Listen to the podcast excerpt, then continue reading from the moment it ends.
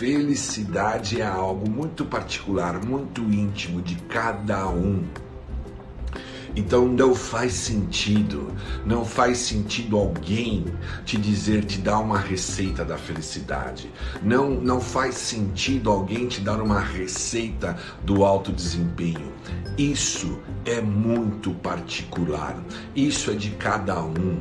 E aí como que nós então podemos ter momentos de felicidade? Como que nós podemos imprimir um ritmo na nossa vida que nos dê a chance, que nos dê a oportunidade, que uh, nos dê a possibilidade de sentirmos felicidade na nossa vida? Né? O que nós podemos falar aqui, o que nós podemos falar aqui são de coisas são de práticas, são de comportamentos, de posturas, são de crenças que normalmente produz felicidade na vida das pessoas.